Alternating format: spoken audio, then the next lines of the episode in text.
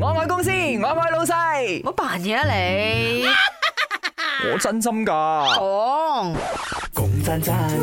真唔係講笑噶，我真係睇過一啲朋友咧，講真真噶，趕到連食飯時間都冇嘅。講緊嘅唔係一日啊，或者兩日或者一個禮拜，係長期咁落去。首先咧，佢冇食啊呢個早餐嘅習慣啦，即係朝早一起身咧，或者飲啖水就開工啦，開工開工開到差不多晏晝嘅時候咧，跟住咧佢就食，但係咧又食得趕，又食唔多，點解？因為已經係胃脹封咗啊嘛，跟住你又食唔落喎，揞住個胃喎，咁啊到到夜晚咧先至刷一大餐勁嘅，所以長期咁落去咧。嘅胃啊就會比較弱少少嘅人咧就冇咁健康，所以其實呢一個都係嗯一個趕嘅後遺症啊。今日我哋講真真嘅就係、你係咪日日都喺度趕死趕命啊？咪講真真，誒、其實趕呢，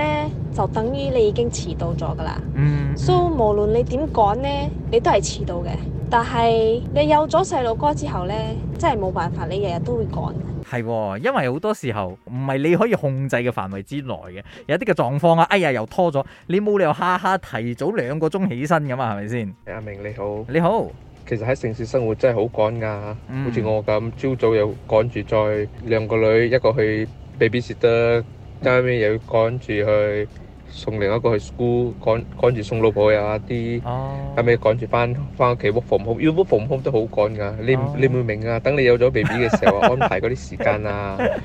其你就會明㗎啦。我明啊，我趕明嚟啊，趕去，不過都係為最緊要嘅心態啦，係啦係啦。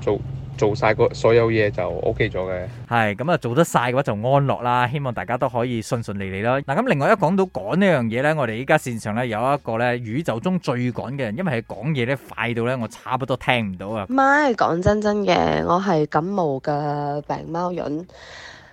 哇， 今你嘅日呢個聲 topic 係咪日日都咁講啊？你話咧，嗱晨早如果係誒細女翻學嘅話，又趕佢翻學啦，咁啊朝早去做早餐啦，簡單嘅做都要做啦，咁樣做完早餐咗之後咧，真係翻學啦你。唔好咁即係翻學佢講有時扭計啦，扭你完慢慢計啦，安撫晒佢啦，講然之後翻到屋 企啦，翻到屋企你可以做你慢啲咩咧？啲屋企啲垃圾嘢啦、臨心嘢啦，然之後咧又或者 係啊到唉中到點啦，你自己去做少少運動啊，或者係食少少早餐啦，啊然之後又係煮午餐嘅時間啦喎，煮午餐咗之後咧就清潔啦，清潔咗之後咧係時候接細路放學啦喎。好之後煩細啊。路放學之後咧，就快快脆翻到 屋企咧，搞掂咗佢咧，整頓咗佢咧，俾佢食咗午餐之後嗯咧，又做咩咧？就係沖涼準備翻工啦，沖涼準備翻工係啦，